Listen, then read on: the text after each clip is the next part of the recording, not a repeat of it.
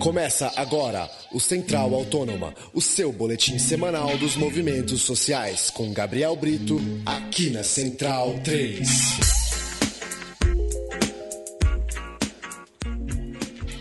Olá para você ligado no programa Central Autônoma, hora de mais uma entrevista para tratar dos movimentos sociais espalhados pelo Brasil Central Autônoma que chega em central3.com.br toda sexta-feira. Eu sou Paulo Júnior, tenho a companhia aqui nos estúdios Central 3 em São Paulo de Gabriel Brito, tudo bem? Olá, Paulo Júnior, mais um Central Autônomo aí de volta com a sua companhia e vamos que vamos aí, programa de número 77. Nossa entrevistada de hoje é Débora Firmino, ela que é presidenta do Comitê de Defesa da Bacia do Rio Urucuia, está coordenando a vigília, a ocupação sendo feita na barragem da nascente do córrego Barriguda. Tudo bem, Débora? Tudo bem, é um prazer estar aqui falando com vocês e vamos lá. Débora, a região, né, a, o comitê tem, tem tratado desse tema da queda expressiva no nível de água em razão da construção de barragens na região. Queria que você explicasse isso um pouco para a gente, até para localizar para quem está ouvindo e talvez não é tão familiarizado com essa questão da água, e aproveitasse também para localizar a importância do rio Urucuia para a região para quem, é, como a gente aqui de São Paulo, talvez não conhece a realidade tão de perto? É, na verdade, o que ocorre aqui na região do Buritis, na Noroeste Mineiro, é que os grandes fazendeiros, os grandes proprietários rurais, praticantes da agricultura empresarial, eles avançam na consolidação de seus projetos de irrigação de forma abusiva.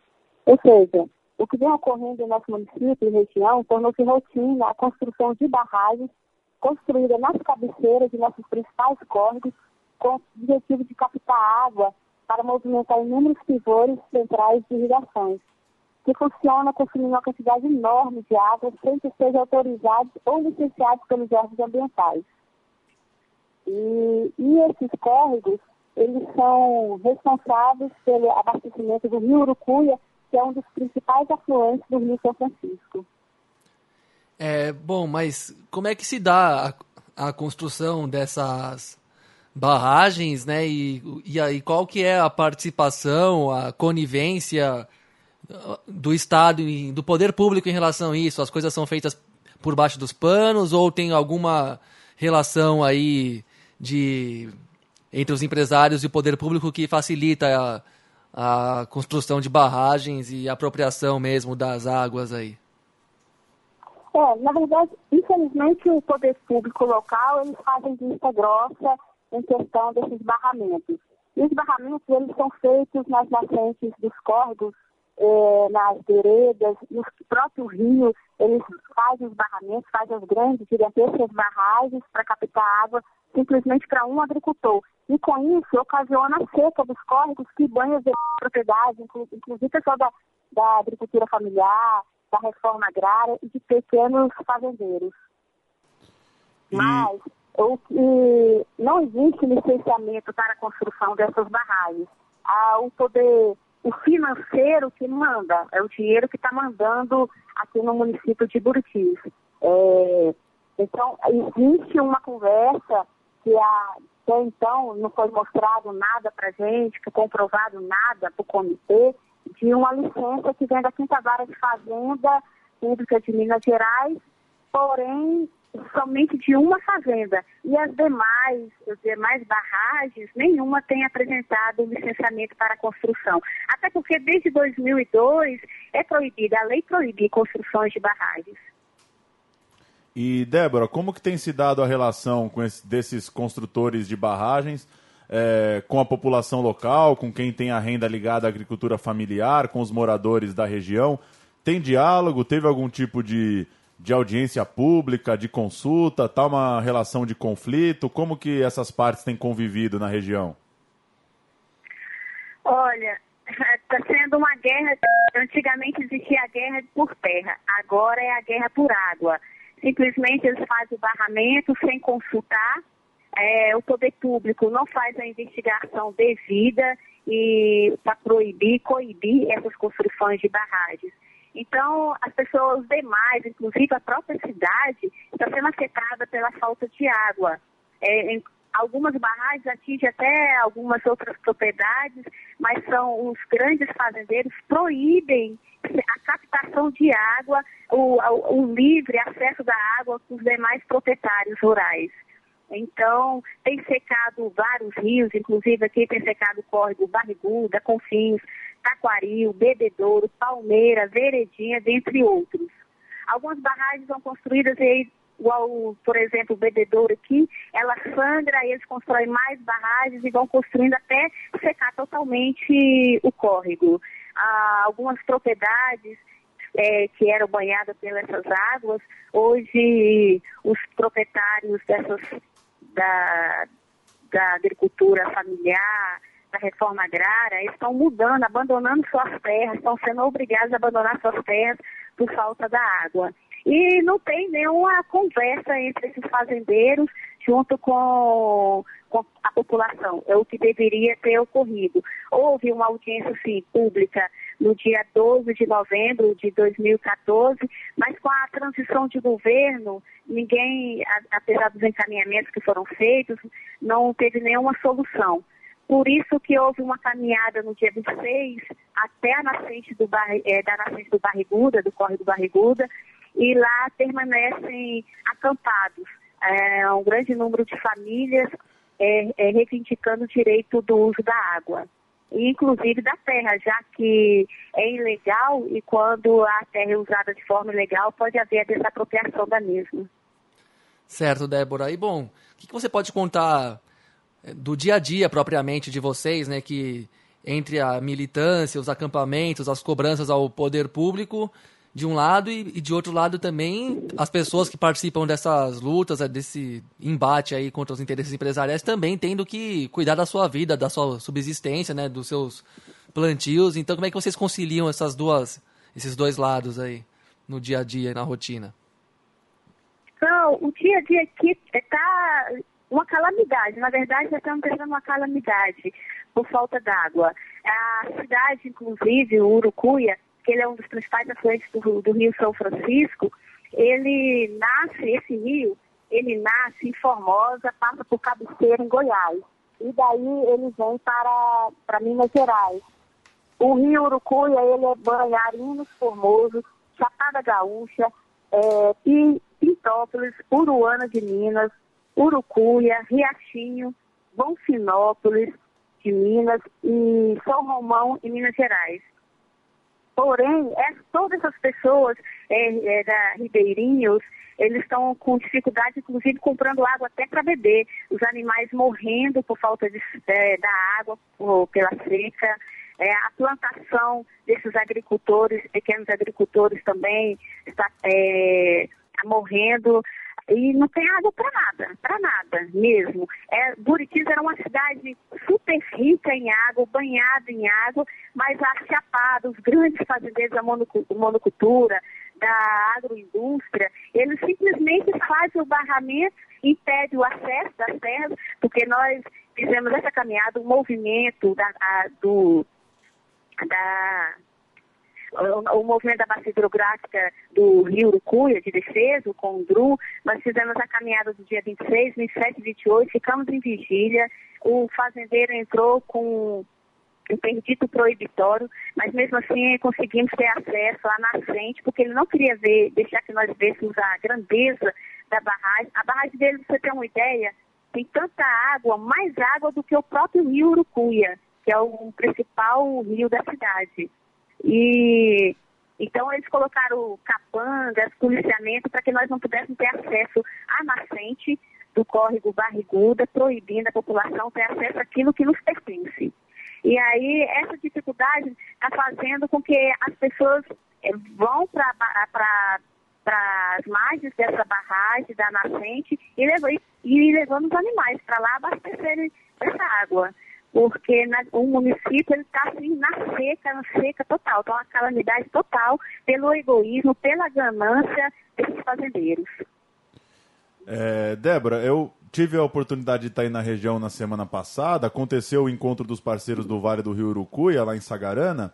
É, eu queria que você falasse um pouco dessa mobilização regional, de como que você acha que a região, levantando essa pauta como prioritária aí no noroeste de Minas, pode, pode fortalecer essa luta? Como que está essa articulação? Que outras lideranças, como que a sociedade civil pode entrar também nesse debate? É, você confia, assim, numa união da região, na possibilidade de toda a região se mobilizar por isso? Olha, o CONDRU é o Comitê de Defesa da Bacia Hidrográfica do Urucuia. Ele é um comitê de defesa, é um, a característica dele é de movimento social. Então, ele não tem, é diferente do CBH. O CBH é o Comitê, de, é o comitê da Bacia do Rio Urucuia, o nosso de defesa. O motivo é porque o CBH, como ele é composto parte da sociedade civil, e essa sociedade civil são os fazendeiros, esse da monocultura, é, e outra parte de órgão público, eles têm feito vista grossa, não têm buscado solução para esses problemas. Por isso surgiu, então, o CONDRU, que é o Comitê de Defesa. Então, para nós é importantíssimo a, a, sociedade se mobilizar, não adianta ficar só reclamando a falta d'água, a falta de chuva, porque o próprio desrespeito ao meio ambiente ocasiona a falta de chuva, porque aquela água que vai lá para a lavoura, ela não volta, não existe nenhum retorno. Então, é importante a comunidade, o povo, a população se conscientizar e, e a luta, reivindicar os direitos. Nós já marcamos uma nova audiência, haverá dia 6 de 6 de novembro, na Câmara Municipal de Buritis, virão várias autoridades para tentar trazer solução, buscar solução para esses problemas. Então, assim, o que nós pedimos é que os órgãos públicos competentes, não só a população de Minas Gerais, mas de, toda todo o território brasileiro abrace a causa, porque essa situação não ocorre só aqui no Buritis, que antigamente as, as pessoas esperavam vir a chuva para plantar, agora eles querem plantar o ano todo. E para fazer isso, plantando o ano todo, é, precisa de captar água. E de onde eles vão captar água? Vai das cidades nascentes, dos córregos. Só que essa captação está beneficiando um só um só proprietário e milhares e centenas de pessoas estão passando de grande dificuldade. É, a miséria começa a lastrar no, no campo, na área rural por causa dessas captações ilegais. Então, assim, os órgãos de as, é, as redes de comunicações, é, as autoridades competentes, é, demais entidades, ONGs, nós chamamos para dentro, abraçar essa causa, porque não é só para Buritis, não é só para a nossa região, mas é para todo o território brasileiro, porque isso ocorre, está acontecendo não só aqui, mas em toda a região. É, bom, então para a gente já ir fechando, né, já que você destacou que a questão é muito, vai muito além da região, que, o, que por sinal tem um histórico de lutas, assim, de, antes pela terra, como você mesma destacou, chegando até a existir uma ocupação de, de uma fazenda que pertencia ao presidente Fernando Henrique Cardoso, no, é, e agora a questão da água que realmente tem se tornado nacional.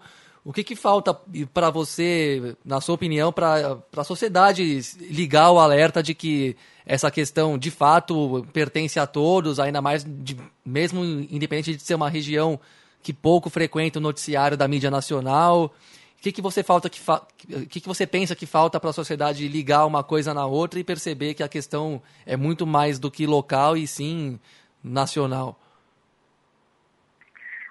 O que ocorre é que as pessoas, o, o poder né, aquisitivo é, da sociedade, alguns eles tentam desviar a visão das pessoas, né, fazendo acreditar que é somente a falta de chuva que traz essa seca. Não é.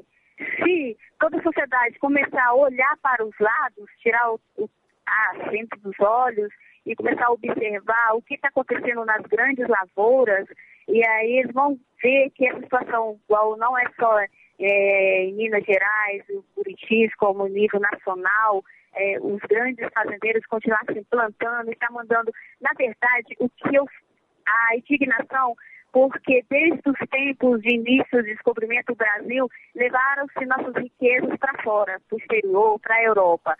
Agora, nossa riqueza maior é a água.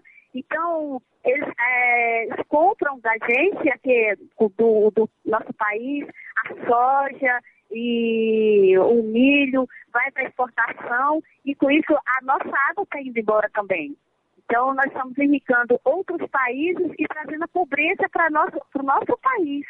Então, devemos abrir os olhos, ir atrás, é, investigar e é, existe uma conversa que fazer esses barramentos pelo, pelos grandes fazendeiros, eles estão guardando água, mas essa água está guardando para quem? Infelizmente, teve até uma entrevista de um, um responsável do meio ambiente que disse que essa água tem que ser represada, que ela senão vai toda com mar. Aí vem até um, uma crítica, será que ele acha que vai tudo para o mar porque a água fica toda salgada? E a, e a água para onde vem correr, banhar as demais regiões? O São Francisco, ele é responsável por cinco estados, ele banha cinco estados brasileiros. Então, o Urucu, ele é um dos grandes afluentes do São Francisco. Se ele está acontecendo, não adianta ficar reclamando lá na frente que o governo não fez isso, não fez aquilo outro para o São Francisco. Se não vier para as demais cidades, para os interiores, a ver o que está acontecendo nas nascentes, o que está acontecendo nas veredas, no córregos, para saber qual realmente é a causa. E na raiz do problema, e se salvando, e na raiz do problema resolvendo, você vai estar resolvendo o São Francisco e todas as demais regiões por onde essas águas banham. Entendeu? Legal. O Central Autônoma conversou com Débora Firmino, do Comitê de Defesa da Bacia do Rio Urucuia, que contou um pouco pra gente da luta pela água lá no Noroeste Mineiro. Débora, valeu pela conversa, é, bom trabalho por aí, seguimos acompanhando daqui. Ok, eu agradeço. Um abraço, tchau, tchau. Um abraço, Débora, obrigado. Tchau. Valeu, Gabriel Brito, mais um Central Autônoma. Valeu, Paulo. Bom, pelo que ela conta aí, ainda que seja uma região remota, é mais um, um relato do, do, esgotamento de um modelo de desenvolvimento, né, que se pauta muito por exploração de recursos naturais e um modelo também primário exportador de para fazer eh, para fazer a balança comercial da, da jogo, da resultado. Isso exige recursos sempre crescentes da natureza, num ritmo que a natureza mesma não pode oferecer, como ela mesma explicou, do regime das chuvas, que eles querem superar o regime, o próprio regime de chuvas para poder fazer plantações o ano inteiro. E bom, fora isso, você podia compartilhar um pouco do que você mesmo viu estando lá na região nessa, nessa última semana, né? O, isso, o que eu queria destacar é isso que ela falou da transição da luta pela terra para a luta pela água, que é de fato uma coisa real na região, essa se a gente tinha um estereótipo né, de MST, de luta pela terra, de reforma agrária, hoje ela está muito mais ligada a essa luta direta à água, ainda mais falando de uma região que tem esse histórico da luta pela terra e está vendo as lideranças é, focarem nessa luta pela água, que, pelo menos a meu ver, acompanhando de longe, não sendo exatamente um especialista, ela pegar um recurso básico é, é uma coisa até mais direta para a família sentir, né?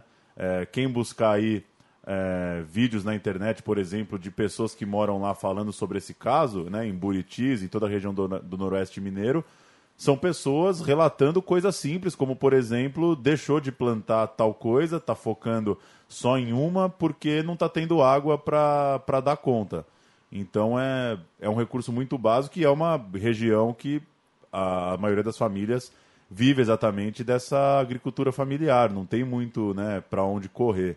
Acho que é interessante isso que ela falou no final da conversa, de que uma luta local pela água pode abrir nossos olhos, que aqui na cidade a gente acaba tendo uma reflexão já um pouco tardia, que né, ela já se dá é, é, na nossa casa, na torneira, enfim, em regime de, de economia colocada até de forma meio obscura aqui na cidade de São Paulo, né? gente que começou a se dar conta é, de escassez de água, mas já no fim, né? Já na torneira, já em quem mora na cidade. Lá a coisa pega a produção agrícola, que é subsistência, então muito mais pesado do que a gente está acostumado. E acho que já é um motivo mais do que suficiente para abrir os olhos do país, né? Um exemplo desse. Ah, eu acho, e é bem dramático mesmo, que é o que você falou, é o recurso básico da vida, né? Daqui a pouco não vai ter a, acesso à água, né? Tá, até isso vai sendo privatizado em escala crescente, né? Vamos continuar acompanhando aí, mas é um, um momento tétrico que vive o Brasil aí, de norte a sul, leste a oeste. Central Autônoma chega toda sexta-feira entrevistando um movimento social espalhado pelo Brasil. A gente volta na semana que vem. Até lá.